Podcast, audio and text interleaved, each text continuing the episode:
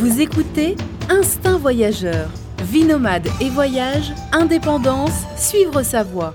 Avec Fabrice Dubesset, plusieurs fois par mois, des conseils, réflexions et interviews pour booster votre vie et oser le monde. Tout de suite, un nouvel épisode avec Fabrice. Bonjour à tous, bienvenue pour ce nouvel épisode du podcast Instinct Voyageur. J'espère que vous allez tous bien. Alors aujourd'hui, on va parler, on va parler de van life avec Steve Doupeux. Bonjour Steve. Et bonjour Fabrice. Alors Steve, tu es, comme tu, tu aimes le, rappeler toi-même, tu es osérologue. Donc en, fait, tu vas un peu, un peu nous expliquer un petit peu plus euh, ce que ce que c'est. Euh, parce que c'est vrai que ça attise, ça attise l'attention, hein, ce, terme. Ah oui. Euh, donc, si j'ai bien compris, tu es donc essentiellement thérapeute et coach, et voilà, présente, commence, commençons déjà par présenter euh, ton activité, ton activité que tu exerces euh, bah, à bord euh, avec ta, enfin à bord de ton de ton van hein, de, mmh. depuis un an. Je crois que vous êtes sur la route en Europe. Ouais. donc voilà, vous êtes vous êtes vous voyagez en couple avec Caroline qui est, qui est dans le coin, qui est dans le camion. Je l'ai vu passer. Je l'ai vu passer tout à l'heure dans le camion. donc voilà, présente commence déjà par présenter ton activité. Qu'est-ce qu'un osérologue? Alors j'aime bien utiliser ce terme-là, et, puis bonjour euh, avant tout à, toutes les personnes qui nous écoutent.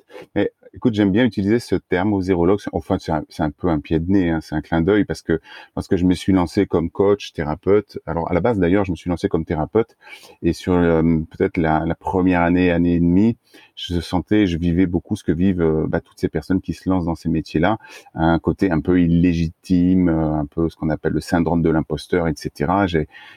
40 ans, j'avais, euh, j'ai pas, j'ai pas le bac, donc j'ai passé le bac en me disant il faut absolument que je sois psychologue, donc j'étais parti pour reprendre mes études et tout. Puis je me suis rendu compte que mon cabinet était plein et que les gens venaient me voir parce que j'étais pas psychologue. Alors je me suis dit bah tiens, je vais, je vais, je vais, euh, je vais décider de créer mon propre titre et je serai osérologue puisqu'au final j'accompagne les personnes à oser être qui elles sont vraiment et à se réaliser euh, pour bah, finalement ne jamais regretter d'avoir vécu à moitié.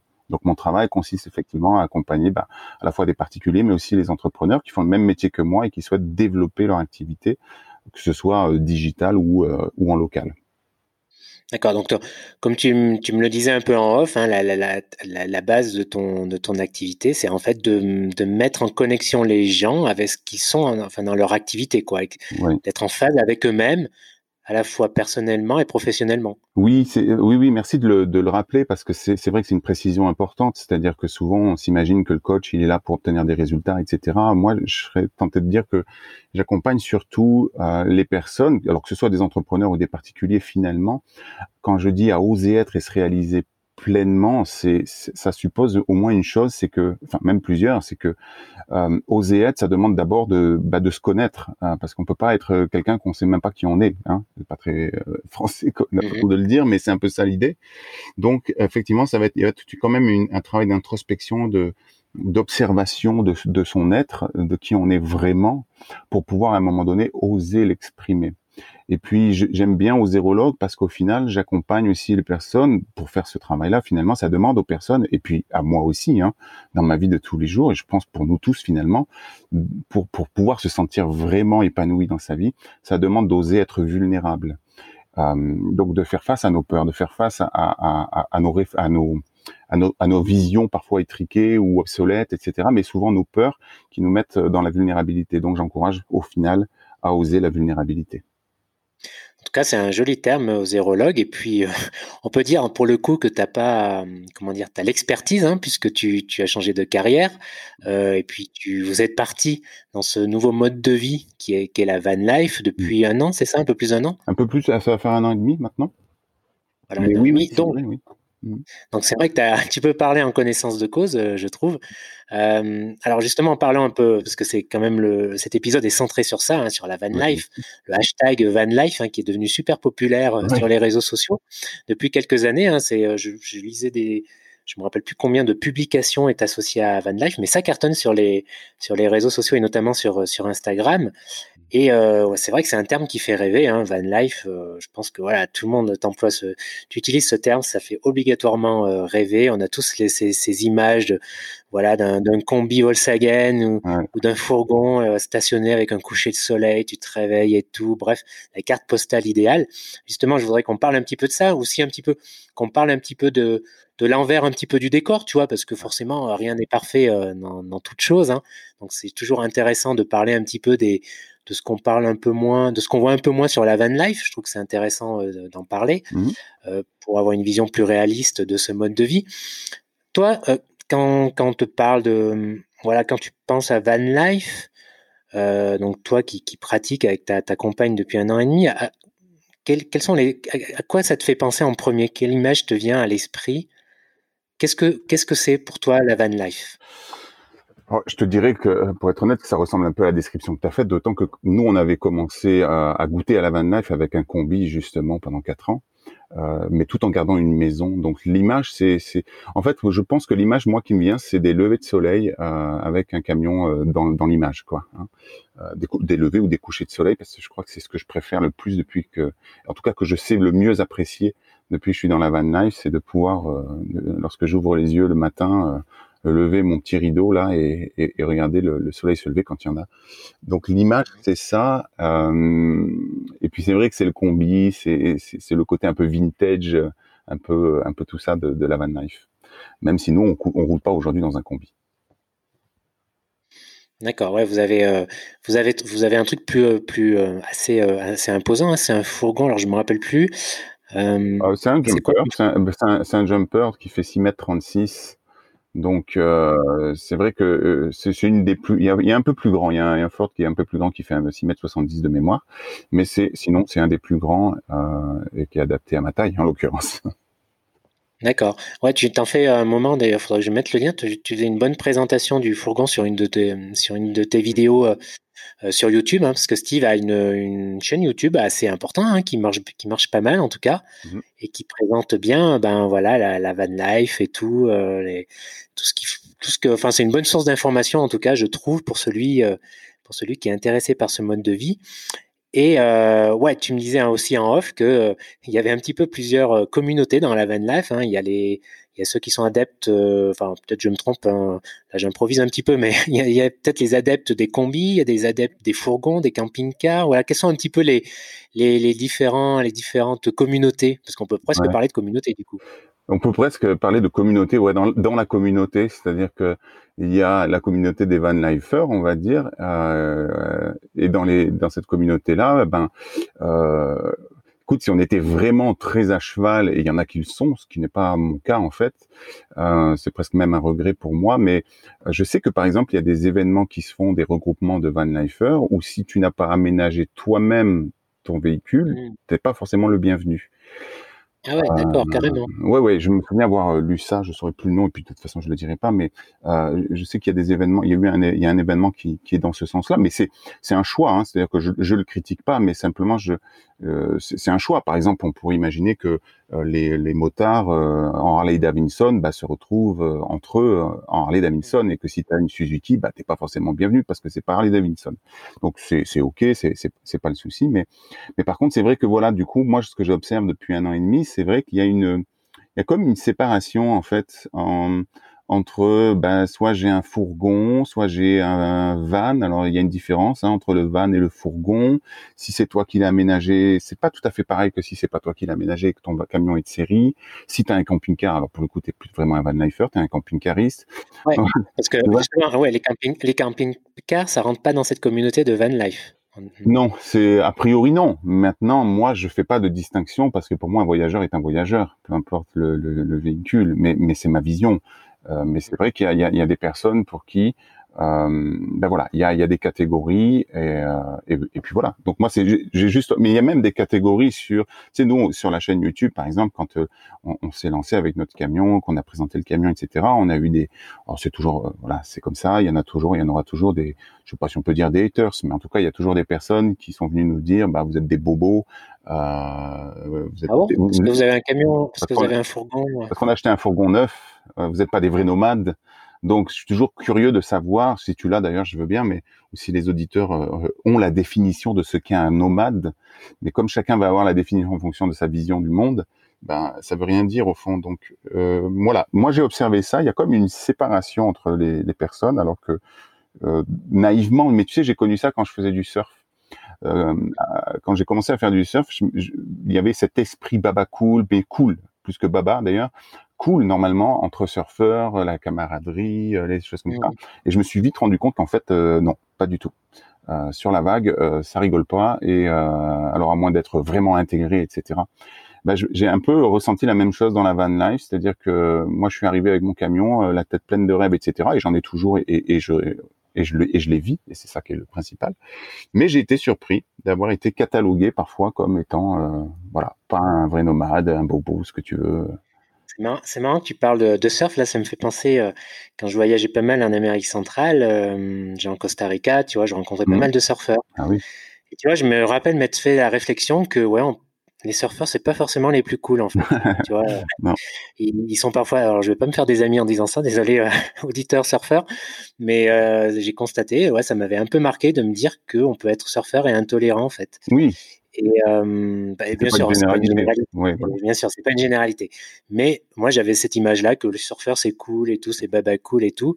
Et en fait, parfois, parfois, hein, j'avais l'impression, j'avais l'impression de plus t'es baba, enfin bon, plus t'es j'allais pas dire que c'est plus t'es pas cool, plus t'es intolérant, c'est faux. Mais euh, il y en a qui sont sacrément intolérants. Et j'imagine qu'en effet, dans la van life, je vois tout à fait, euh, j'imagine tout à fait qu'il y a des gens qui doivent être assez méprisants quand ils voient un camping-car euh, débarquer de la même façon, là on prend un peu l'extrême. Oui, mais c'est vrai, mais de la même façon aussi que il y a des il y a des gens comme moi qui peuvent être parfois méprisants en fonction de quelqu'un qui vient et qui a des dreads et trois chiens dans son camping-car. Je suis mmh très honnête, ça m'est arrivé de me dire oh là là, j'aimerais pas euh, me stationner à côté de ce mec-là, quoi. Mais, mais mais tout de suite je me reprends, en fait, je réalise que je suis en train de faire une stigmatisation euh, d'une personne parce qu'elle n'est pas forcément euh, comme moi je voyage en fait.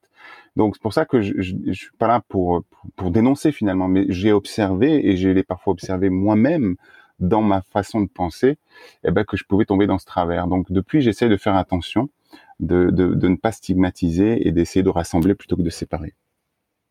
Ouais. Ouais, voilà, c'est assez humain. On a tous, euh, oui, je pense, être humain toujours cette, cette tendance à, comment dire, à, à s'identifier, ouais, voilà, un processus d'identification à un groupe qui, qui, répond, qui a certains attributs, tu vois, euh, esprit communauté. Et malheureusement, ça enferme aussi. Bon, c'est un peu typique, euh, c'est assez classique, quoi.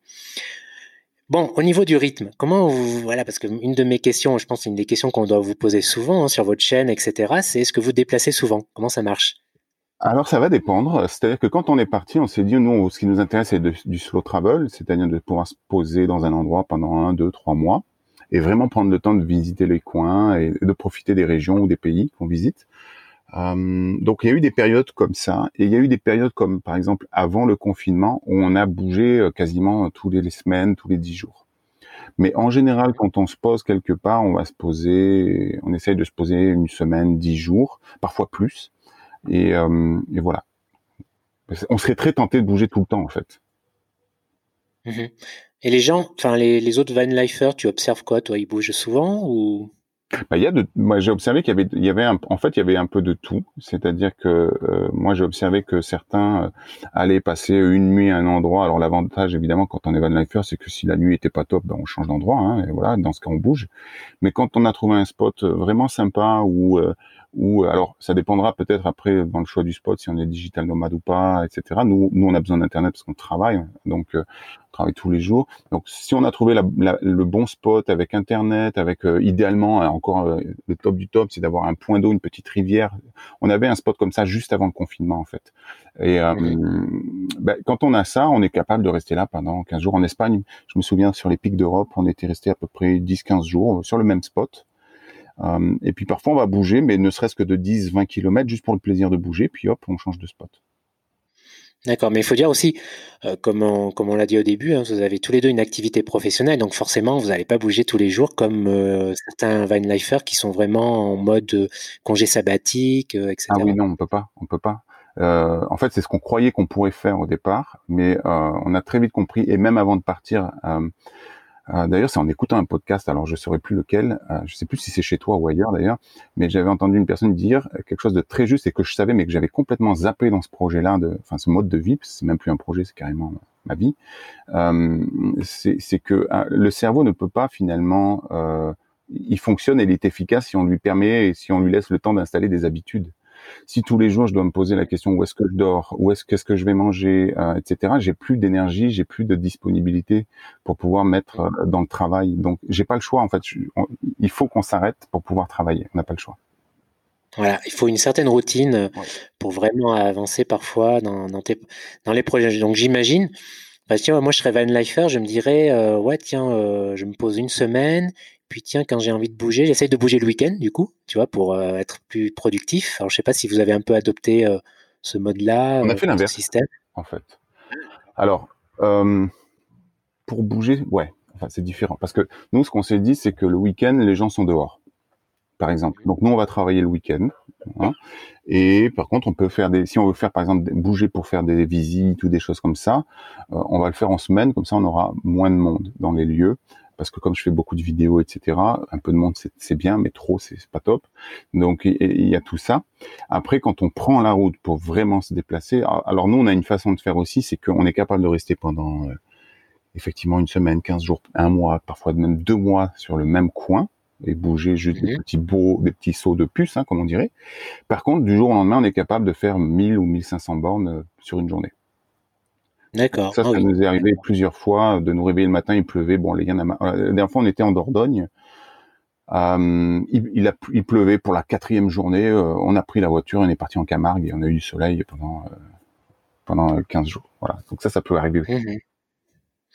D'accord. Et Là, votre but euh, dans les prochains mois, enfin bon, là, quand, disons les choses, la situation sanitaire, ça ira mieux et que les frontières seront un peu plus ouvertes, c'est de voyager euh, vraiment euh, à peu près dans toute l'Europe. Oui, oui, c'est ça. Ouais. Oui, là, non, normalement, on devrait être en Autriche s'il n'y avait pas eu le, confinement. Donc, ah, donc vous, vous, pensiez aller vers l'Europe de l'Est, quoi. Oui, voilà. Après le confinement, l'idée, c'est d'aller d'aller en Europe de l'Est et remonter tranquillement euh, jusqu'à la Norvège pour idéalement être à la Norvège euh, à la rentrée euh, septembre-octobre. Mmh, d'accord, super. C'est vrai que ce qui est chouette dans l'Europe, en Europe, c'est tellement un continent où il y a, comment dire, où il y a tellement, c'est tellement hétéroclite les paysages, mmh. tellement, tu changes tellement souvent de pays, de culture, de paysages. Quand tu fais un road trip, mais c'est juste ah génial, hein, c'est vrai. Ah ouais, top c'est tellement différent d'être en Norvège ou dans le sud de l'Europe. Voilà. En tout cas, si vous passez en Europe de l'Est, je vous conseille vraiment de passer du temps en Roumanie, que je connais bien. Ouais, on m'en a parlé. Un, pays chouette. vraiment un pays chouette avec plein de super paysages. Euh, vraiment, c'est vraiment chouette. Hmm. franchement, ça doit être un régal de faire, de, de, la, de faire ce pays en van. Quoi. Ah ouais, quand tu dis ça, ça me ramène. Alors, on parle de l'Europe, et puis nous, on avait fait un road trip, et c'est d'ailleurs comme ça qu'on a eu le, le, comment je dirais, le, la, la, graine a été semée quelque part, c'est en faisant un road trip aux États-Unis euh, et on, a, on, avait aussi ressenti ça aux États-Unis, ce sentiment de changer de pays à chaque presque chaque État, pas toujours, mais presque. Euh, mhm. Notamment, on avait fait la route 66 et, et c'est vrai qu'en Europe, on peut ressentir ça aussi. Euh, euh alors, ça va peut-être pas être aussi radical comme euh, entre Chicago et, et, et le, le Nouveau-Mexique, par exemple, l'Illinois et le Nouveau-Mexique, mais mais c'est vrai que selon les régions qu'on traverse, on a vraiment le, ce sentiment de, du dépaysement, quoi, total. Ouais, sauf que aux États-Unis, il y a une particularité, c'est vraiment cette impression de grands espaces qui est vraiment unique, je trouve. en tout cas, qu'on n'a pas en Europe. Tu vois Et enfin, moi, j'ai juste fait un road trip en Californie, hein, tu vois, pendant deux semaines. Bon, donc je connais que la Californie, mais c'est quand même fantastique la Californie, tu vois, de passer du du, du parc. Euh, alors attends, je confonds toujours les deux parcs là. Le parc Yosemite, je crois.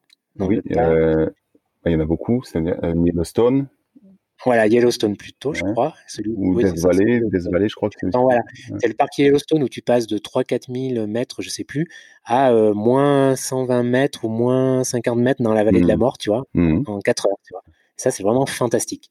Et cette sensation de grand espace, tu vois, de ces routes, ces routes, tu vois, tu as, les voitures américaines, tu sais, tu as des systèmes pour, euh, pour que le volant, euh, il reste droit, en fait, tellement tu as des lignes droites, tu vois. ah oui, c'est. Et non, enfin, c'est assez unique. Hein.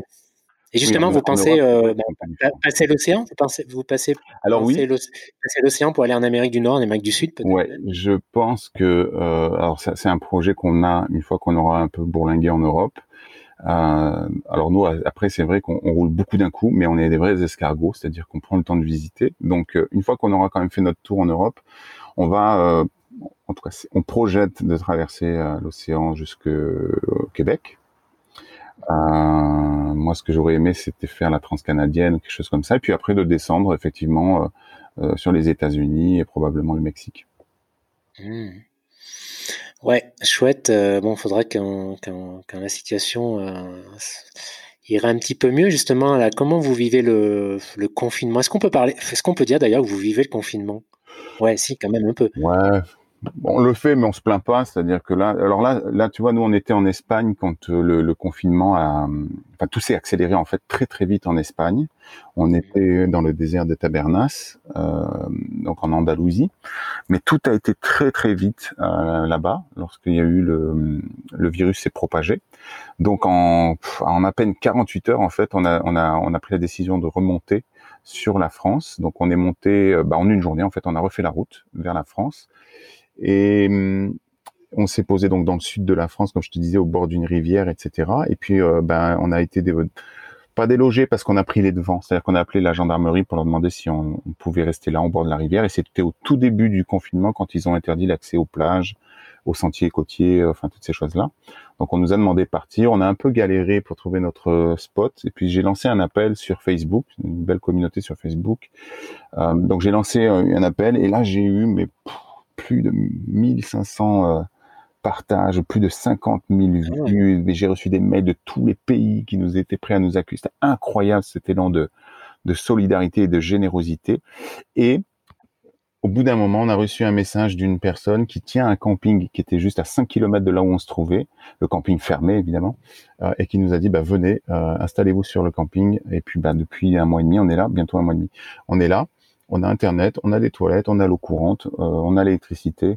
Donc, on vit bien le confinement parce que ben, on est en pleine nature. On a la montagne, là, on est près des gorges d'Éric dans le, Haut-Languedoc, euh, le parc naturel du Haut-Languedoc. On est vraiment privilégié. Donc, on vit le confinement dans le sens où bah, on peut pas partir comme on veut, on peut pas bouger comme on veut, etc. Mais euh, on peut pas se plaindre de, vivre là. Quoi. J'ouvre la porte du camion, je suis. vous êtes vraiment à la campagne. Quoi. Oui, oui, oui. Franchement, oui c'est clair que et puis ça change à part le fait que vous puissiez pas bouger, ça change pas fondamentalement voilà, c'est pas comme le gars qui qui qui subitement doit rester dans son 20 mètres carrés à Paris sans balcon, quoi. ah ouais, non, mais c'est clair. Non, non, c'est clair. Euh, et puis c'est vrai que ça nous change pas euh, tant que ça, parce qu'en tant que bah, digital nomade, nous de toute façon on travaille toute la semaine, euh, tous les jours quasiment. donc ça fait mmh. on se balade, on va faire des vidéos, des choses comme ça. Mhm. Et justement, en temps normal, euh, vous faites comment pour euh, travailler? Vous travaillez euh, tout le temps dans, votre fourgon? Vous essayez de travailler dans des bars, dans des espaces de coworking? Vous alternez? Ça peut arriver, mais c'est assez rare. Si on va dans les espaces de coworking, on n'y va pas, mais on peut aller dans des bars ou des trucs comme ça. c'est assez rare. Si on y va, c'est soit parce qu'on a envie de bouger un peu du camion et sortir du camion, clairement, soit parce qu'on a besoin de data et on, a cramé un peu toute notre connexion Internet. Euh, mmh. euh, mais c'est assez rare parce qu'on est bien équipé à ce niveau-là. Donc, dans ces cas-là, oui. En général, on travaille dans le camion. Et puis, bah, quand il fait bon, on travaille euh, dehors. voilà, dehors. Mmh. Mais c'est pas chaud de travailler euh, à deux dans un espace aussi petit, sur un bureau euh, forcément qui, qui est petit. Euh, vous, voilà, vous n'êtes pas trop dessus l'un sur l'autre quand vous quand il y a ces périodes de travail. Non, parce que moi je vais en naturel, de façon naturelle en fait. Caroline travaille à l'arrière du camion, donc là au moment où on se parle, par exemple, je suis sur la table euh, qu'on pourrait appeler le salon, et Caroline est assise sur le lit, elle travaille sur le lit. Donc euh, en général c'est comme ça qu'on fonctionne, c'est soit elle, soit moi, mais euh, voilà, on a chacun notre petit coin pour travailler. D'accord. Et parfois, il y en a un des deux qui travaille dehors, du genre, je sais pas, vous avez une, une table que vous pouvez mettre dehors. Alors, au début, on avait une table et puis, euh, on s'en est débarrassé. On trouvait que ça prenait trop de place dans le coffre. Donc, euh, forcément, quand on vit la van life, on, on, on, limite un peu le, tout ce qui est matériel et tout. On s'est rendu compte au bout d'un an que la table, on avait dû la sortir euh, trois fois. Donc, euh, on a décidé de s'en débarrasser. Si on veut travailler dehors, en général, on prend une chaise et on met l'ordi sur les genoux et on bosse comme ça. D'accord. Voilà. Ok. simplement. OK. Donc vous n'avez pas d'équipement, spécial, spécial quoi? Bah, on a on a on a juste des fauteuils pour l'extérieur, on n'a plus la table. Là, par exemple, par contre, pour le le confinement, bah, on est dans un camping, donc ils ont des tables en bois dans le camping, donc on a une table en bois, si Ah ouais, ça c'est bien tu vois? Mmh. Mais, euh, mais nous mais nous, en général, on bosse dans le camion. Par contre, c'est possible qu'on on aménage deux trois bricoles pour être quand même plus confort à l'occasion. Mais on a vraiment pris l'habitude de travailler à l'intérieur, en fait. Hein. Tout est ouvert, les portes sont grandes ouvertes. On est bien, en fait, dedans. Mmh. D'accord. Et au niveau au niveau plus matériel, tiens, combien combien de quel est le budget justement pour, pour un fourgon de ce type Alors je sais plus si tu m'as dit tu l'as aménagé. Non, vous l'avez Non, aménagé le série. Ben, en fait, le, truc, c'est que nous, quand on a voulu acheter un fourgon, au départ, on voulait acheter un fourgon d'occasion. Alors, la question de est-ce qu'on l'aménage, est-ce qu'on l'aménage pas. Nous, on avait démarré avec un combi, un T3 et euh, qui était aménagé Westphalia, etc. Donc on avait fait nos petits trucs à nous et c'était génial. Sauf que pour vivre à l'année dans le fourgon, c'était pas le truc qui nous faisait délirer. Euh, moi, je fais 1m85, euh, je suis quand même un gabarit. Donc euh, voilà, on n'avait pas envie. Et puis je suis parti avec, j'ai des douleurs de dos chroniques en fait depuis depuis qu'on est un peu avant de partir. Donc voilà, on n'imaginait pas pouvoir vivre là-dedans. Donc on a pris un fourgon, mais on trouvait pas de fourgon d'occasion qui soit des fourgons adaptés, c'est-à-dire rehaussés. Donc le nôtre, il fait 2m83 de haut et on l'a trouvé sur Parc. Donc on voulait pas acheter neuf, et finalement on, a, on, s'est dit bon, allez, de toute façon on, vend tout, on n'a plus de meubles, on n'a plus rien. Nous on n'a plus rien gardé, on a, on a, on a tout, on n'a plus rien, on a que le camion. Donc on a, on a fait un crédit pour acheter le camion. C'est un camion qui coûte à la base c'est un Jumper Citroën de 2018. De mémoire il fait 130 chevaux euh, avec un, donc euh, un grand grand, vraiment un grand lit à l'arrière. Euh, une douche centrale et un lit donc électrique, c'est-à-dire qu'on peut le remonter et mettre un deuxième lit en dessous. nous, on n'utilise pas, hein, mais on pourrait. Donc, du coup, ça veut dire qu'on a un grand coffre, un vrai, un vrai garage, quoi. Euh, c'est un camion à la base sur le parc. Il était à quelque chose comme euh, 55 000 euros à 1000 euros près, je ne saurais plus exactement, mais nu, hein, sans équipement, sans rien. Et nous, finalement, tout équipé, c'est-à-dire on a deux panneaux solaires, des batteries lithium, on a un convertisseur 3000 watts, on a, on a un peu de matos dessus quand même parce qu'en tant qu'entrepreneur, c'était important qu'on soit autonome euh, en termes d'énergie. Euh, c'est un camion qui, au final, est arrivé à 58 000 euros. Euh, mais on pouvait pas. Alors, c'est vrai que nous, dans l'idéal, on aurait voulu pouvoir l'aménager, mais la difficulté, encore une fois, c'est que on, bah, est entrepreneurs tous les deux. Donc, le temps que prend d'aménager un fourgon, c'était juste ingérable de gérer une entreprise et en plus de, bricoler, d'apprendre, parce qu'on avait tout à apprendre. Et puis de le faire, nous, ce qu'on voulait, c'était partir. Donc, euh... non, mais je comprends, c'est tout un, ça, ça prend beaucoup de temps hein, d'aménager ah un fourgon. Je pense surtout cette taille, euh, c'est tout, ça doit prendre six mois au moins un an, je ah sais pas. Ça, bah, ça, dépend du temps qu'on a à y consacrer, c'est toujours pareil. C'est-à-dire que si j'ai que ça à faire, ça peut aller vite. Si je suis bien entouré de personnes qui peuvent m'aider, ça peut aller plus vite.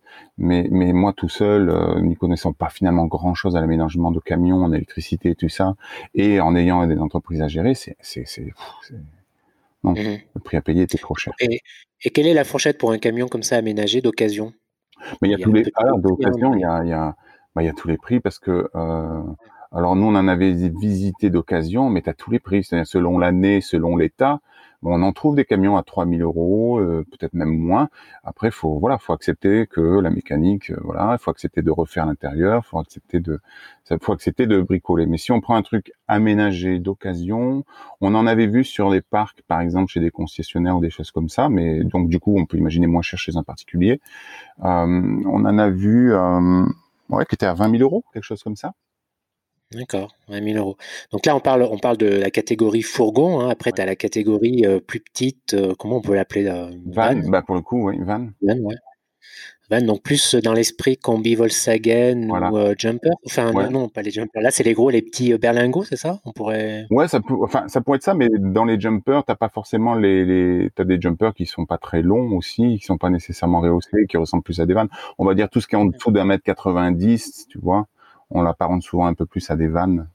Euh, et puis dès qu'on commence à, monter en hauteur, ça ressemble plus à des fourgons et en longueur aussi. On a mis 9 mois, nous, pour trouver hein, quand même.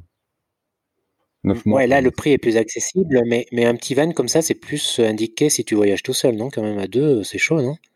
Je pense que ce qui, ce qui est. Euh, oui, bah, enfin, tu sais, j'ai vu des gens qui travaillent, qui voyageaient. Euh, on, en trouve aussi sur YouTube des gens qui voyagent dans des, comment on appelle ça, des Citroën euh, genre euh, artisans, hein, des petits trucs quoi. Hein, en fait, mmh c'est pas même pas des fourgons. Hein, et un couple avec un, bébé quoi. Donc ah oui, oui. Après, c'est toujours une capacité. en fait, je pense que tout est possible. Il y en a qui voyagent, qui le font en voiture carrément. Je pense que tout est mmh. possible. Nous, moi, ce que j'ai compris entre ce que j'aimerais, parce que nous, nous, ça a été très difficile de choisir notre véhicule, parce que euh, le véhicule, en fait, moi, je voulais, comme je fais de la vidéo et de la photo avec Caroline, on voulait que le véhicule, il ait un cachet, si tu veux, qu'il ait un capital sympathie, tu vois, qu'il ait de la gueule, quoi, comme on dit, hein, sur l'image. Mmh Donc, forcément, un Citroën Jumper, bon, ça me fait pas rêver, quoi. Donc, il y a des sacrifices à faire, c'est-à-dire qu'à un moment donné, pour faire le choix, on a dû se poser les bonnes questions, c'est-à-dire ben, quels sont nos besoins, en fait de quoi est-ce qu'on a réellement besoin euh, et, quels sont nos besoins. Donc bah, nous, on avait besoin d'un minimum de confort. On avait besoin de sécurité aussi. On avait besoin de confort. On avait besoin. Moi, je connais rien en mécanique, donc j'avais besoin d'avoir un truc à, peu près fiable quand même, parce que le combi qu'on avait, le T4, euh, ok, on bougeait un peu, mais pas tant que ça, parce qu'on avait toujours peur de tomber euh, en panne, quoi. Donc, on avait besoin d'être sécurisé et tranquille par rapport à tout ça. le choix se fait vraiment en fonction de ses besoins et peut-être aussi de ses valeurs. Bah oui, c'est un peu comme euh, ce que tu disais, hein, dans le choix d'une carrière professionnelle, hein, c'est pareil. Dans votre choix de, de van lifer, il faut se connaître. Faut que vous soyez aligné avec vos besoins et avec vos valeurs, avec ce que vous recherchez, etc. C'est ça. Pour faire un choix éclairé, un choix cohérent par rapport à qui on est, par rapport au projet qu'on a, plutôt que de faire un choix parce que ça fait bien d'avoir un, vieux camion euh, ou que c'est beau pour l'image. Ça, tu peux, tu, peux le payer plus tard, quoi. C'est super, t'as de belles images, mais si tu te pètes le dos, moi j'ai plus 20 ans, j'en ai 45, euh, si tu te pètes le dos quand tu dors la nuit, bah t'es content, ton voyage il va pas durer longtemps, quoi. Oui, puis il faut pas oublier que tous les deux vous avez une activité professionnelle que, que, que, que vous, euh, que vous exercez euh, pendant que euh, vous êtes en van life, quoi. C'est un détail, un truc hyper important. Ben, c'est important, par exemple, dans le choix du matériel, c'est-à-dire les panneaux solaires, la, batterie lithium, ça coûte un bras, mais, mais nous, ça nous sauve la vie, quoi. Ça, ça nous permet d'avoir 10 jours d'autonomie s'il fait beau. en fait, la seule chose sur laquelle on, on est limité, c'est la quantité d'eau qu'on doit aller faire le plein et vider les eaux sales. Mais sinon, en électricité, on est quasiment autonome en fait tout le temps. Mmh ah, et quel est d'après toi le là on, va parler plutôt d'un fourgon. Quelle est euh, d'après toi le, la partie la plus importante dans l'aménagement euh, d'un fourgon? C'est peut-être la j'imagine la partie lit, bien dormir, que ça soit agréable. Enfin, que tu passes des nuits agréables, j'imagine. Franchement, oui, je pense. Pense que c'est ça le plus important. Mais c'est toujours pareil, quand tu as, quand as 20 ans, tu es capable de dormir sur une paillasse. Quand tu en as 40, tu fais ça une nuit ou deux, trois nuits. Quand tu as du mal au dos, bah, tu le fais pas. Hein, donc c'est toujours fonction des besoins, mais c'est clair que l'espace nuit, et l'espace forcément, c'est comme dans une maison, hein, si on a un bon matelas, c'est quand même mieux. Bah, dans le camion, c'est un peu la même histoire. Euh, parce que finalement, après se laver, bon, bah voilà, on peut avoir de l'eau chaude, on peut ne pas en avoir, on trouve des subterfuges, on trouve des techniques, voilà.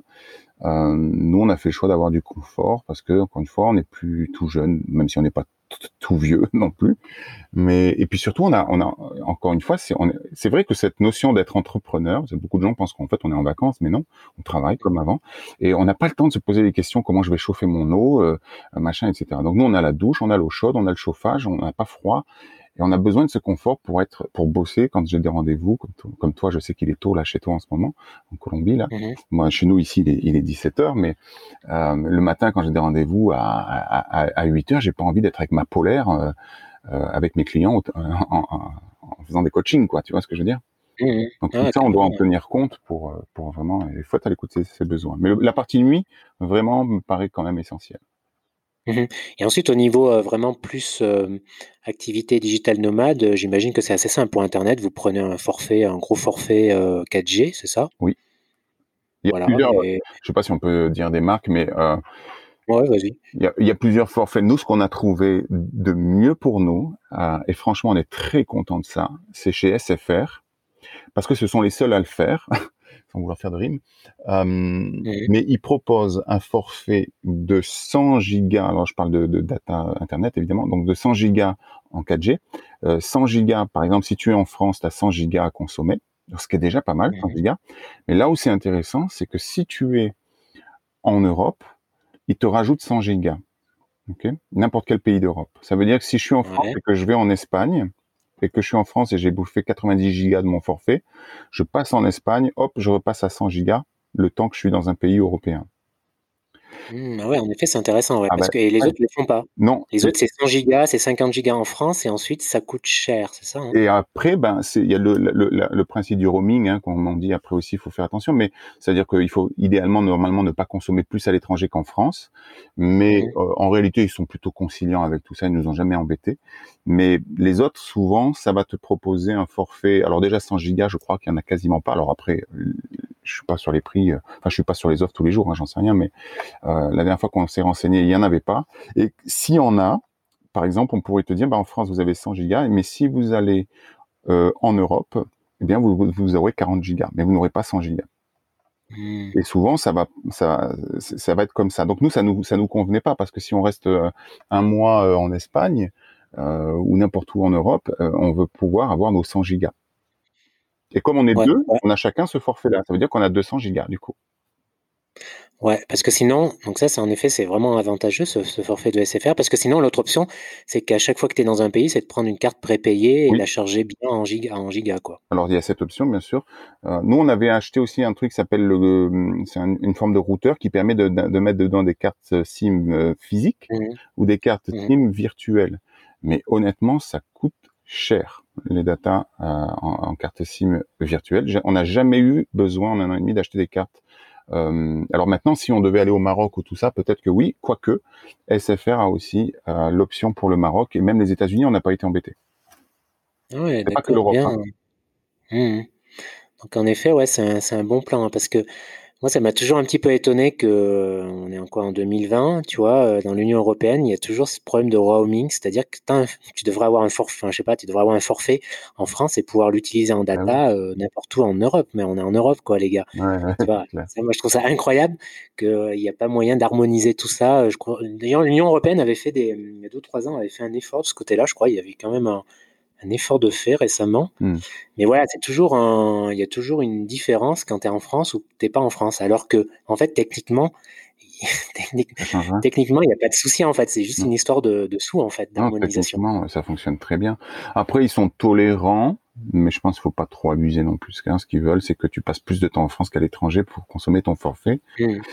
Bah, parce qu'ils veulent pas que les gens viennent acheter en France quand c'est plus cher à l'étranger, quoi.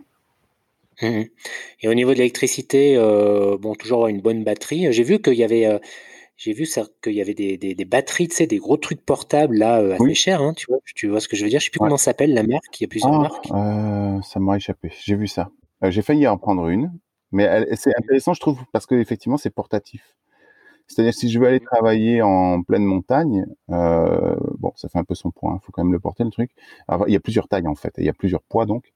Mais effectivement, tu peux aller te balader. Euh, par exemple, un vidéaste peut prendre son truc pour recharger toutes ses batteries euh, et aller faire des shoots en pleine montagne. Non, je et, ça recharge, ça recharge même les MacBooks, tu vois. ah oui, oui, ça, recharge. Ouais, ouais, c'est vraiment, c'est vachement bien. nous, on n'a pas pris ça, on a vraiment pris une batterie au lithium donc qui est fixée au camion avec un mmh. convertisseur de 3000 watts. Euh, comme ça, on a du 220, euh, on recharge nos batteries sans souci. Quoi. Et le reste du temps, euh, bah, vous chargez sur les prises des campings, j'imagine Oui, c'est ah ça. Oui, vous avez les panneaux solaires aussi Alors, on a les panneaux solaires pour remplir la batterie, qui se remplit aussi évidemment quand on roule, ou du moins quand on démarre le moteur avec l'alternateur. mais les panneaux solaires, on n'a pas loin de 400 watts de mémoire sur le toit. Donc ça nous suffit, évidemment, s'il fait pas beau, c'est plus difficile. On le voit tout de suite, hein. en Espagne, on n'a jamais de problème. Euh, si on va en Bretagne ou dans des pays, enfin des régions ou des pays où c'est un peu plus nuageux ou tout ça, c'est un peu plus difficile. Et hormis ça, là par exemple on est sur un camping, ça nous change euh, un peu la vie quand même. Ça c'est le confort, hein, d'avoir l'électricité, mmh. euh, on est branché sur le secteur, c'est confort. Mmh Comme Internet d'ailleurs, on ne compte pas quoi.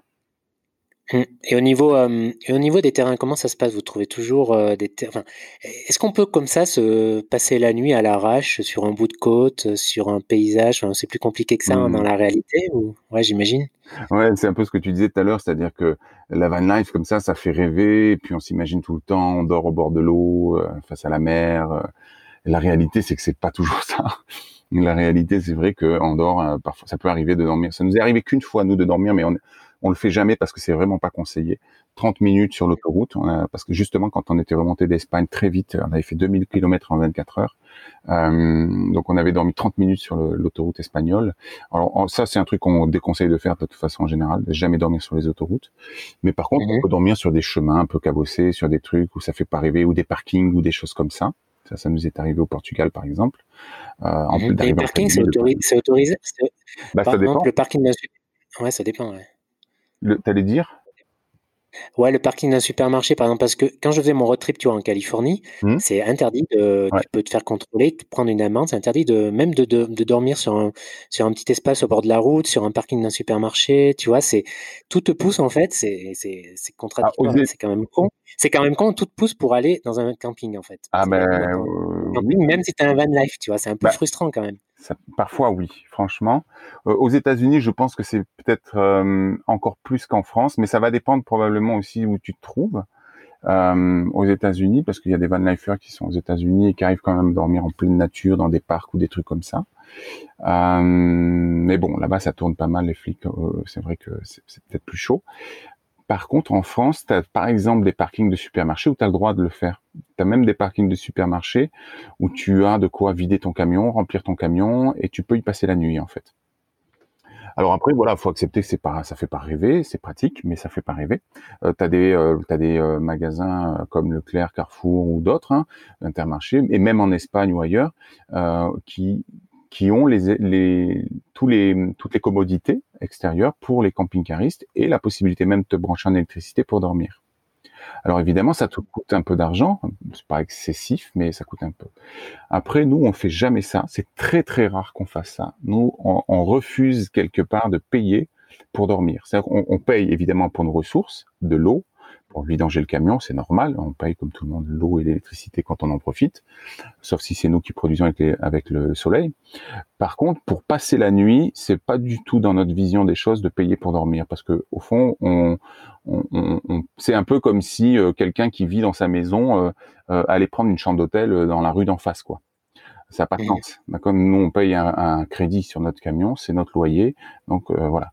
Et alors, en général, on n'a pas de souci pour trouver. On a rarement eu de soucis pour trouver un spot en pleine nature. Euh, alors parfois ça fait plus ou moins rêver, voilà, mais on n'a pas trop de soucis.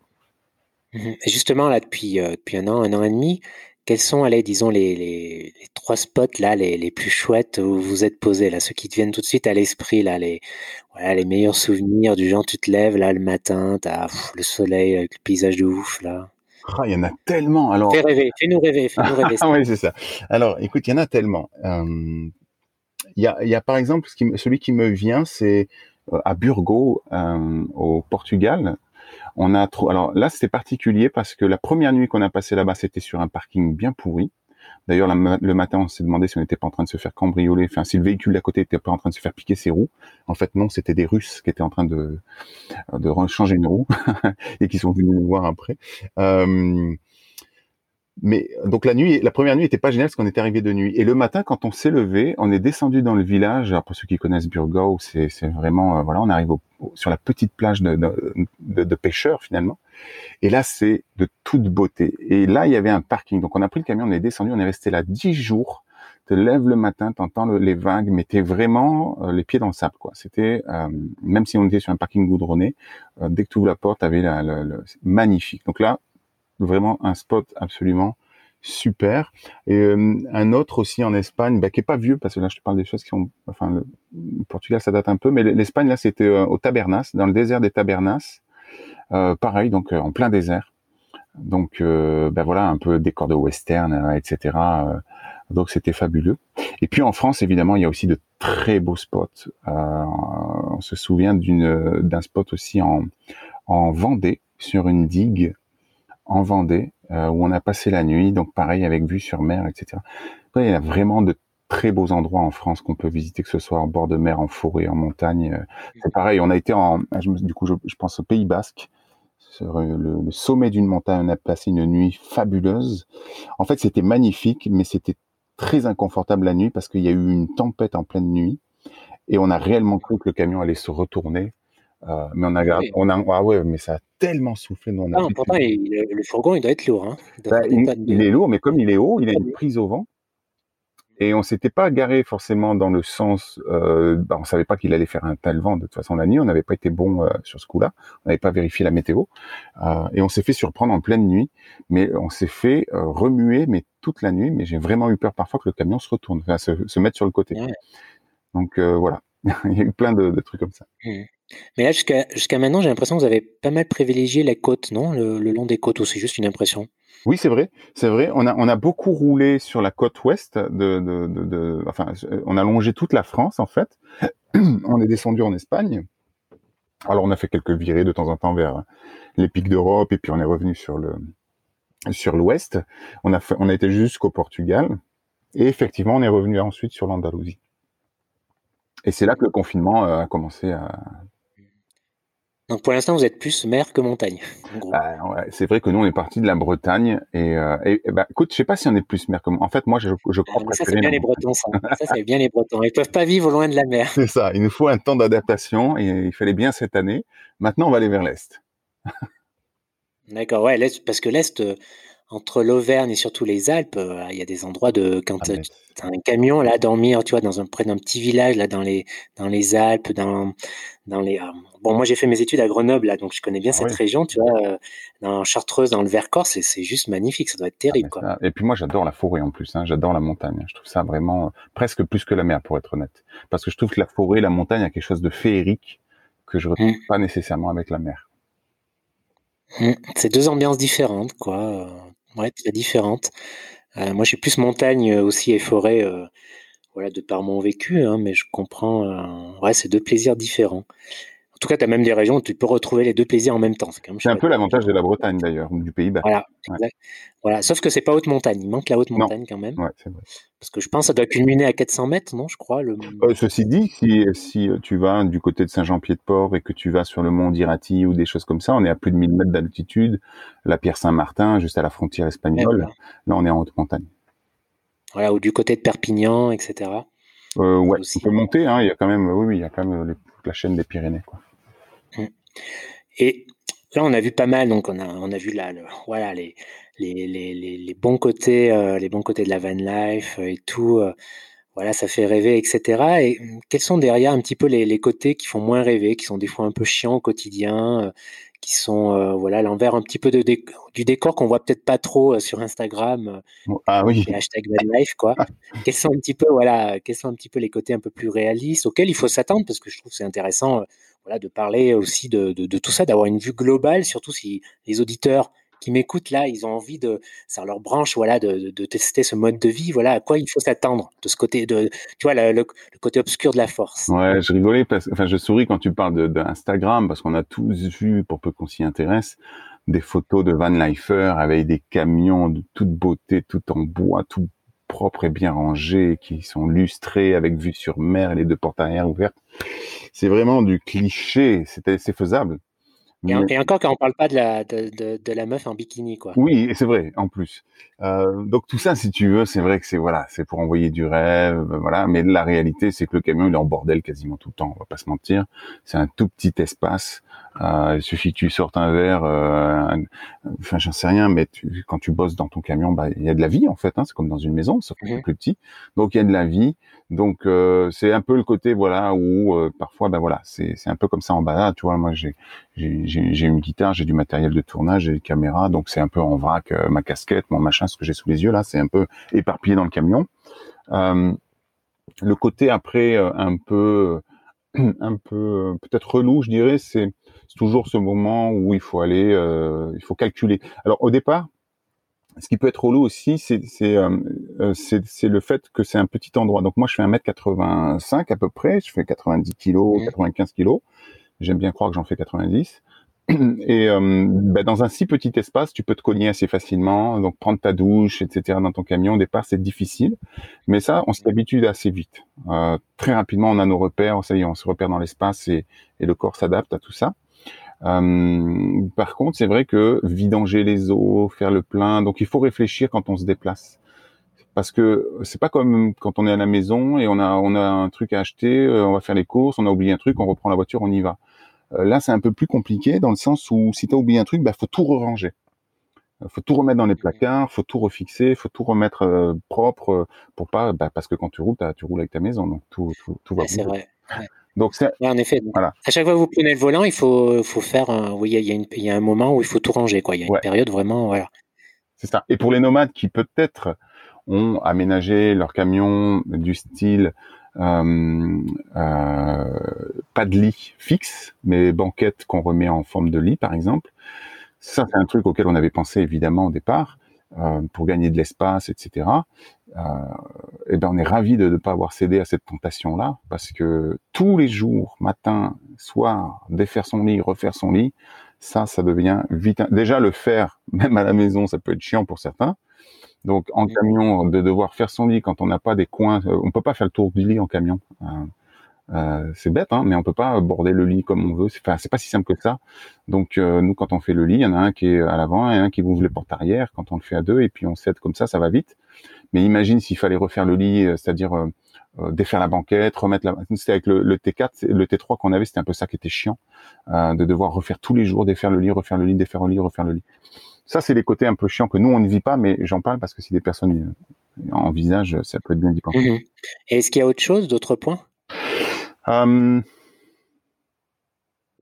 Écoute, rien a priori qui me... Il y en a sûrement, hein, mais rien de suffisamment euh, euh, pénible ou inconfortable voilà, pour, pour que ça me vienne à l'instant, là, tout de suite. Sinon, autre chose, Steve, là, tu me parlais euh, en off aussi que certains spots, vous arrivez, sont assez crades me semble. Tu me disais. Euh, ah oui. C'est vrai. Oui, oui, c'est vrai. oui, ça c'est le, côté un peu décevant euh, parfois. Enfin, c'est vrai que merci de me le rappeler parce que c'est vrai que c'est un peu le côté obscur parfois. C'est-à-dire que alors quand nous, ça nous est arrivé, par exemple d'arriver la nuit sur des spots, ce qu'on évite en général. C'est plus facile de s'installer, mais euh, dernièrement, on est arrivé sur un spot en Espagne.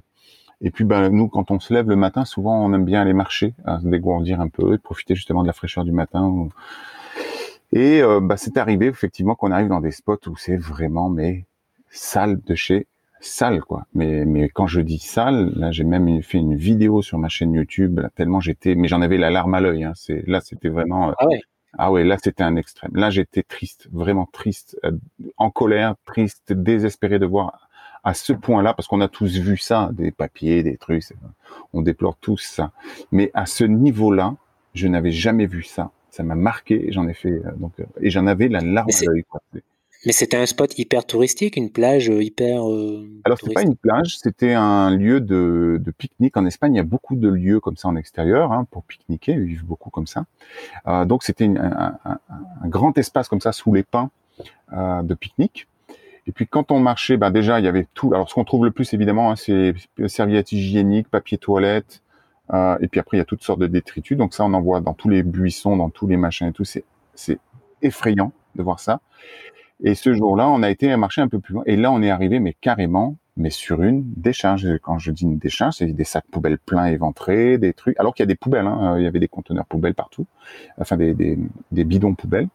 Euh, mais là, c'est, écoute, c'est indescriptible. Il faut, faut le voir pour le croire. C'est, euh, donc c'est jamais autant, hein, c'est jamais autant que là. Là, ça m'avait choqué, donc je veux pas laisser croire que c'est partout pareil. Mais par contre, partout, partout, euh, c'est assez rare.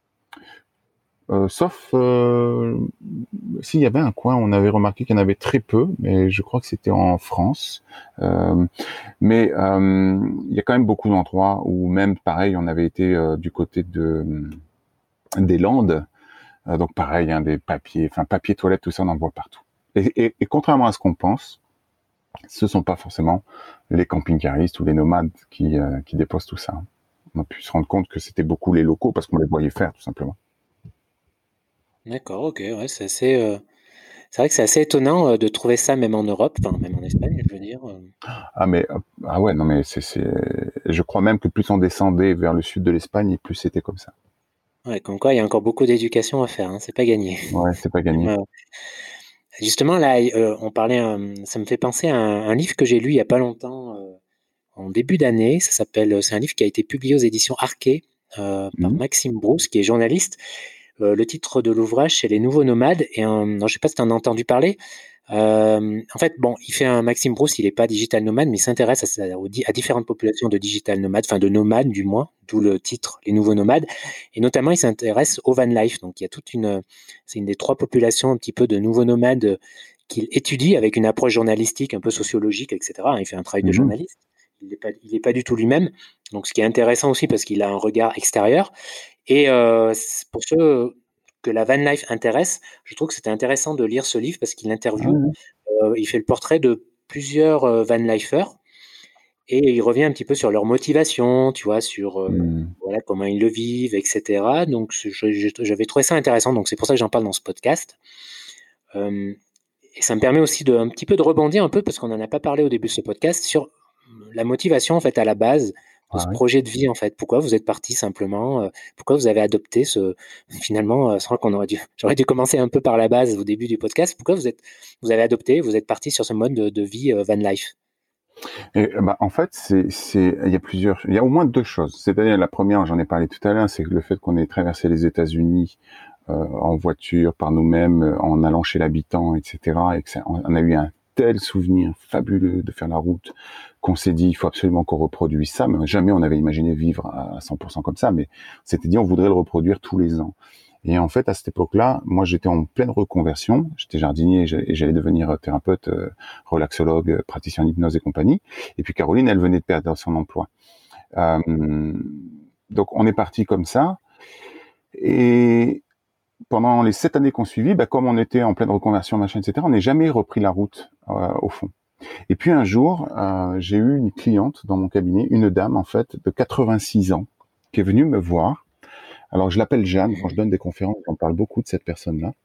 Euh, Jeanne est venue me voir 86 ans en me disant qu'elle avait perdu son mari quelques mois auparavant. Et elle me raconte son histoire comme ça. Elle a les larmes aux yeux. Alors moi je l'accompagne. Et puis, en fait, rapidement, elle m'interrompt et elle me dit, mais vous savez, c'est pas d'avoir perdu mon mari qui m'amène à venir vous consulter parce que finalement, cet homme-là, euh, avec qui j'ai vécu pendant plus de 50 ans, il était assez violent, du moins psychologiquement. Il n'avait jamais un geste tendre, jamais un mot gentil. Euh, il m'a souvent humilié devant mes amis, devant mes enfants, etc. Alors, vous savez, il est mort, mais pour être tout à fait honnête, je me sens libéré depuis qu'il est parti. Alors si je viens vous voir, ah ouais, c'était touchant parce que c'est on reçoit, c'est rare de recevoir une dame de cet âge-là. c'est touchant et dur aussi. Hein, c'était très dur. Hein. Moi, j'avais la gorge vraiment nouée. En fait, j'en ai entendu des trucs hein, en cabinet, mais là, ça m'avait énormément touché. Au point tu vas, comprendre pourquoi je t'en parle, que ça, ça, ça, ça, a fait tilt dans ma tête. C'est-à-dire qu'à un moment donné, elle me dit, mais alors du coup, si je viens vous voir, parce qu'il faut bien comprendre que mon mari, moi, je voulais le quitter J'aurais voulu le quitter, mais, mais 100 fois. Sauf que, vous savez déjà, à mon époque, divorcer, c'était pas bien vu et ça se fait pas comme ça. Euh, mais effectivement, j'avais toujours peur, voilà, qu'on dise que je suis une mauvaise mère, une mauvaise épouse, une mauvaise, etc. J'avais toujours une bonne raison, en fait, de rester pour les enfants, pour quoi que ce soit. Donc, je suis jamais parti. Elle dit, mais je me suis réveillé il y a quelques nuits de cela. Et dans un état assez bizarre, parce que je me suis réveillé à la fois heureuse mais d'une tristesse absolue. C'est-à-dire que mon corps était, j'étais en larmes, mon corps était triste. Il était en train de, d'exprimer, en fait, de tout mon être, j'étais en train d'exprimer ce que je savais déjà, euh, à savoir que je suis passé à côté de ma vie.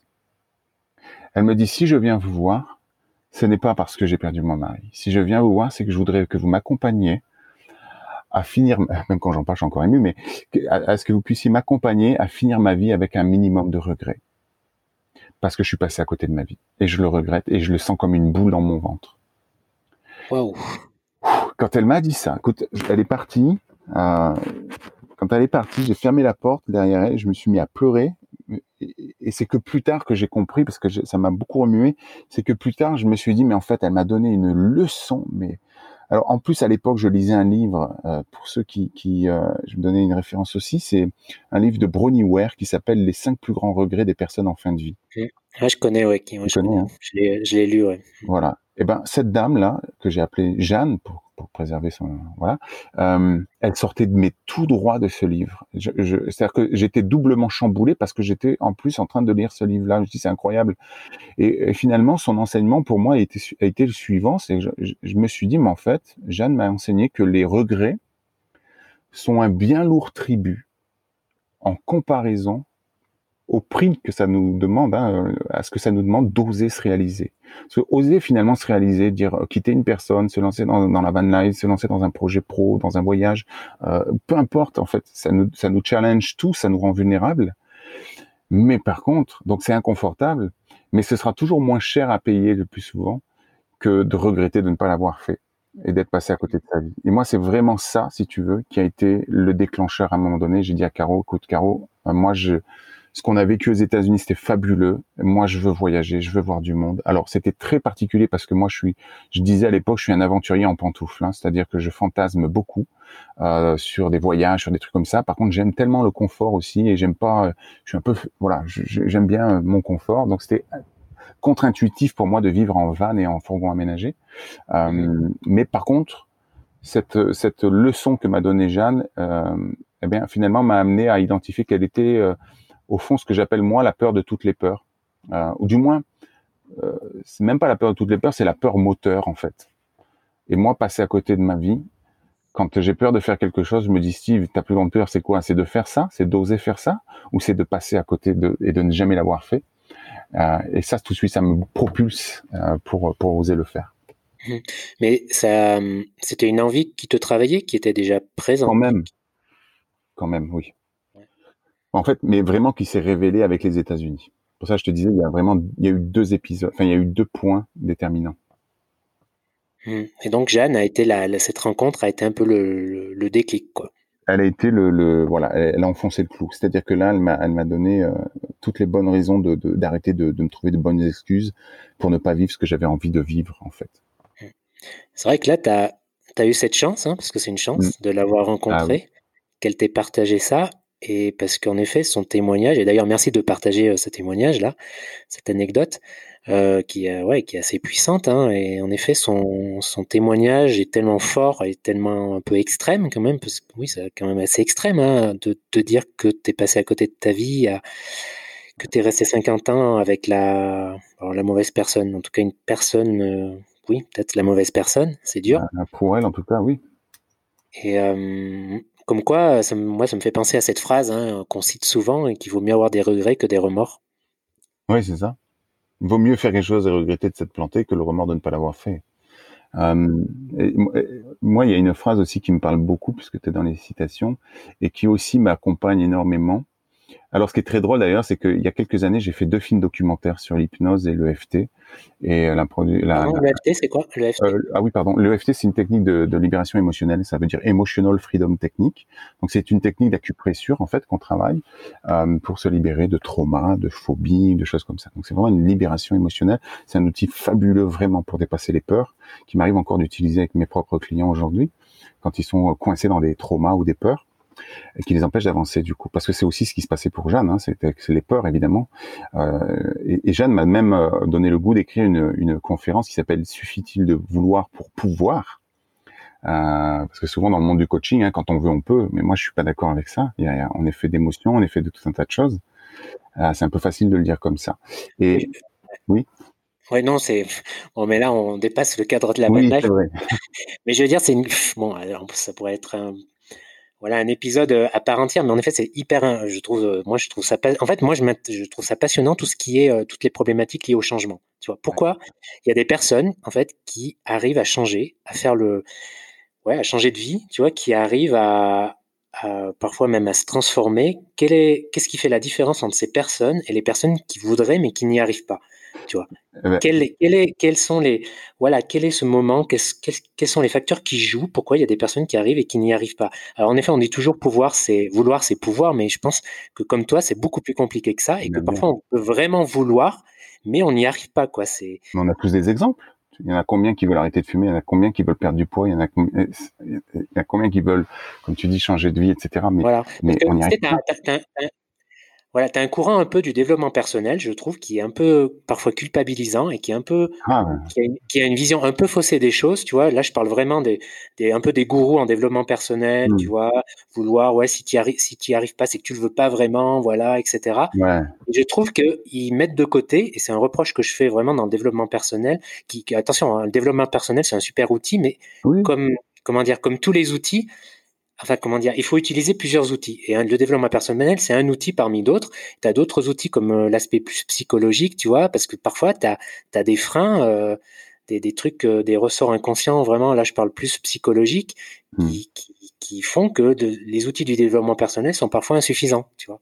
Oui, parce qu'ils sont souvent comme des injonctions, ça sonne comme des injonctions. Effectivement, tu me dis, un outil avec un marteau, tu peux construire une super maison ou, faire du mal à quelqu'un. Euh, tu, vois, tu peux construire une, école dans un pays euh, défavorisé et puis tu peux en détruire une autre. Enfin, comment on va utiliser mmh l'outil?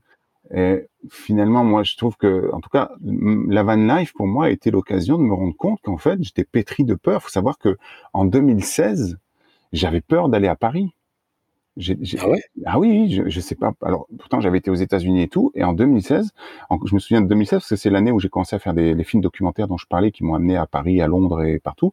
Euh, mais j'avais peur en fait d'aller. Pourquoi je m'étais fait une idée de Paris, du métro parisien Je m'étais fait peur avec ça.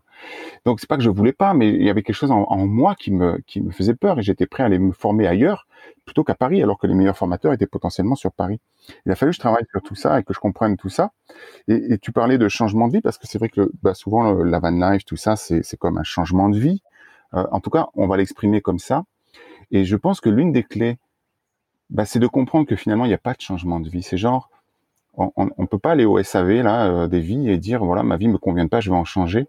Je, je pense que la réalité c'est que si on ose et être vulnérable, si on accepte justement qu'on a peur et qu'il suffit pas juste de vouloir pour pouvoir, mais par contre qu'on se donne les moyens en comprenant ça avec bienveillance et d'oser la vulnérabilité, d'oser se planter, d'oser de d'être jugé, critiqué. Ce nous on a été jugé. Hein. Caroline, ses parents l'ont rayé de la liste. Hein, euh, le fait d'avoir choisi ce mode de vie là.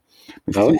ah oui, oui. Si on accepte ça, si on comprend ça, si on fait face à, à l'adversité, comme j'aime dire, qu'on s'entraîne à faire face à l'adversité, ça devient possible euh, d'être soi-même parce que c'est juste assumer qui on est. C'est ça, oser être vulnérable, c'est assumer qui on est. Et si je veux voyager, si je veux être van lifer, il n'y a rien qui doit m'arrêter. Maintenant, il y a des choses qui vont m'arrêter, mais c'est souvent, ce sont nos peurs en fait. Ce sont ni plus ni moins que nos peurs. Donc apprendre à les connaître pour les dépasser, c'est essentiel pour moi. Oui, mais quelle attitude à avoir euh, la, personne, tu vois, qui veut vraiment faire ça, mais elle n'y arrive pas, voilà, à cause de plusieurs euh, des blocages internes, etc. Elle n'y arrive pas. Ben, qu'est-ce qu'il faut dire à ce genre de personne euh, Accepter sa situation et dire bon, ben voilà, tu as tes limites, il faut les accepter. Et ben voilà, c'est comme ça, quoi. Essaye de vivre au mieux ce que tu peux vivre avec tes limites. Ou alors non, il faut insister, il faut insister, tu peux le faire, il faut travailler sur soi, tu vas y arriver. Je crois qu'il y a un entre-deux, Fabrice, c'est-à-dire que, encore une fois, moi, je, tombe jamais dans l'injonction, tu peux le faire, machin. Parce qu'en fait, au fond, j'ai pas de doute que les gens puissent le faire. C'est juste que peut-être ils peuvent pas le faire maintenant. Euh, parce que parce que pour l'instant il y a des blocages, il y a des peurs. Donc ça veut dire que s'il y en a, il faut les considérer. Si j'ose pas partir, si j'ose pas tout plaquer, tout quitter ou partir ou peu importe le projet Van Life d'ailleurs, si j'ose pas y aller, c'est que juste je peux peut-être m'interroger, c'est quoi mes peurs? Et est-ce que mes peurs sont objectives? Est-ce qu'elles ont une réelle raison d'exister? Parce qu'on sait très bien, moi quand euh, on a décidé de partir en Van Life, l'une de mes peurs par exemple, c'était euh, je sais pas, c'est par exemple comme beaucoup, hein, euh, l'insécurité la nuit, par exemple. Quand euh, tu dors dans un camion, il y a une fine épaisseur de tôle qui te sépare de, de l'extérieur. C'est pas un gros mur en béton, un parpaing ou je sais pas quoi là. N'importe qui peut venir taper à la porte de ton camion, euh, te, te péter le camion, n'importe quoi. Moi, je me faisais peur au départ avec tout ça. La réalité, c'est que depuis un an et demi, il n'est jamais rien arrivé là. La seule fois où on est venu taper à la porte de notre camion la nuit, c'était un flic, un portugais. Donc mais, mais, les peurs que l'on entretient et qui nous empêchent finalement de nous lancer, eh c'est juste de les considérer, de considérer cette partie de nous qui a peur, et plutôt que de lui dire hey, go, go, go, go, non, c'est ok, t'as peur de quoi? Soyons objectifs et observons. Hein et puis ben, après, on s'entraîne à faire peur. Tu sais, il y a, y a, un truc, c'est vrai, comme tu disais, ça peut être un long sujet, donc je vais pas m'étaler, mais mmh. il y, a un truc qui peut aider les gens aussi, c'est que à comprendre et qui moi m'a beaucoup aidé. C'est Suzanne Jeffers qui en parle dans un dans un livre qui s'appelle, euh, euh je crois que ça s'appelle euh, Trembler mais oser, euh, qui dit ceci que finalement notre plus grande peur, c'est ce que je disais, la peur de toutes les peurs, c'est rarement en fait, c'est même jamais la peur de mourir, c'est jamais la peur de la maladie, c'est jamais la peur de perdre un être cher, de perdre son boulot, de que sais-je encore, hein, d'être agressé ou des choses comme ça. La, la, peur de toutes les peurs, c'est la peur de ne pas savoir faire face à l'adversité. Et quand tu travailles ta capacité la confiance en ta capacité à faire face à ce que la vie met sur ton chemin, et c'est pas facile, hein, et ça se fait pas du jour au lendemain, euh, c'est un entraînement, eh bien, du coup, il y a plus grand chose qui va t'empêcher de, te lancer parce qu'au fond, tu te dis, j'ai foi en moi, j'ai foi en ma capacité à faire face. Même si je me plante, je, je saurai rebondir, j'ai foi en moi. Mmh et ça, c'est un vrai travail. C'est pas un truc qui suffit pas de lire un livre de développement personnel et de ci ou de là, en fait. Parce que tu vois, l'histoire de Jeanne, je l'avais lu dans le livre avant mais ça m'avait touché, mais ça pas, pas au point de me faire changer, de me faire un tilt dans la tête. Il a fallu que je rencontre Jeanne, que j'ai une conversation avec elle. Ça peut prendre du temps, ça prend du temps à mûrir ces choses-là. Donc peut-être que si des gens qui nous écoutent sont comme ça, à se dire ou se culpabilisent, se jugent, se critiquent, se dévalorisent parce qu'ils n'osent pas se lancer, etc. Non, c'est pas en se jugeant et en se critiquant que ça ira mieux. C'est juste observer objectivement. C'est quoi mes peurs? Est-ce qu'elles ont une raison d'exister? Oui, de toute façon. Mais c'est une vision du monde. Est-ce qu'elle est objective? Et là, on se rend compte que non. Et après, ben, je m'entraîne à faire face à l'adversité. Si je me souviens que, en réalité, ma seule peur, c'est de pas être capable de faire face si, si on pète mon camion, si on vole tous mes trucs. J'imagine que toi, c'est, ça peut être aussi euh, un, truc qui peut faire peur de se faire vite voler son sac à dos, son, tout son matos, mmh. ce truc-là. Mais euh, si, si tu restes là-dessus, bah, tu oses pas te lancer. Mais si tu te dis, OK, mais si ça arrive, je, je vais me débrouiller, je saurai faire face. Et, et je m'entraîne pour ça. Et là, moi, j'encourage les gens vraiment à s'entraîner à faire face à l'adversité. Donc ça, c'est des trucs tout simples. Hein, de faire des choses au quotidien, toutes bêtes, toutes toute simple bah, de, de, faire face à la peur en fait. Voilà. Donc si, si vous avez peur du regard des autres, bah, je sais pas, vous allez dans un camion, dans un car, dans un bus. Alors, en ce moment c'est compliqué.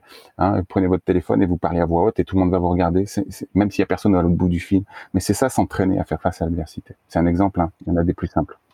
Il y a, il y a aussi une, en effet, je suis tout à fait d'accord avec ce que tu dis. Tu l'expliques bien. Il y a aussi une peur qui est liée au changement, qui est souvent un frein au changement et qui parfois un peu un peu peut-être sous-estimé, c'est lié à l'identité.